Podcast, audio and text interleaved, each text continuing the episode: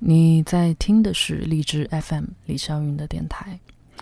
之前说过有关 demo，demo 做好之后，就是要找到一个厉害的人，把他们变成真正的实体。那这个人就是制作人。嗯，在我之前的唱片里面，我和两个制作人合作过，第一张是宋玉斌，第二张是 Cuber 梁翘柏。我当时就觉得制作人没有什么太了不起的，然后不就是做这些音乐嘛，嗯，而且歌都自己写好了，然后想法也都沟通好了，嗯，然后就想说，嗯，有一天我也要自己做一个制作人，然后去制作我的音乐。等到自己真正开始要决定做这件事情的时候，我才发现，首先要用什么样的录音棚，要用什么样的设备，硬件的设备、软件的设备，然后录什么乐器，然后到哪里去找乐手，然后再到缩混，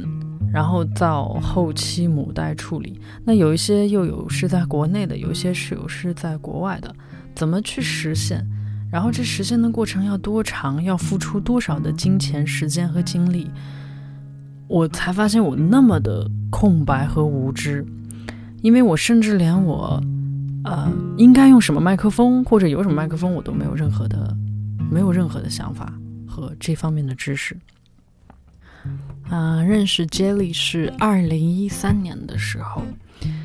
他就是一个来北京混日子的丹麦呃键盘手，嗯，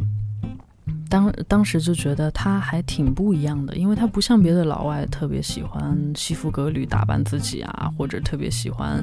到处找好看的女生啊，然后呃，他他自己跟我讲，他特别不喜欢和别的老外混在一起，然后他也特别讨厌三里屯这样的地方，嗯，他就喜欢胡同啊。肉夹馍啊，然后就喜欢自己特别的当地。跟 Jelly 的相处让我觉得很放松，放松到就像回到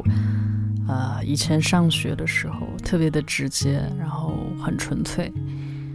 嗯，因为他完他完全不知道不知道我，我是说指一个艺人的身份，呃，所以我们就天马行空的有什么聊什么。之后，我发现有一点非常让我兴奋的是，我们两个人喜欢的音乐的种类也好，啊，或者是我们喜欢音乐的那个态度都非常的相近，就彼此都会得到一个很大的一个鼓励。之后有一天，Jelly 就说：“要不然我们就做一张唱片吧。”我想说：“那好吧，那我们就做吧。”然后我看看自己银行里的钱。看看预算差不多，我说那就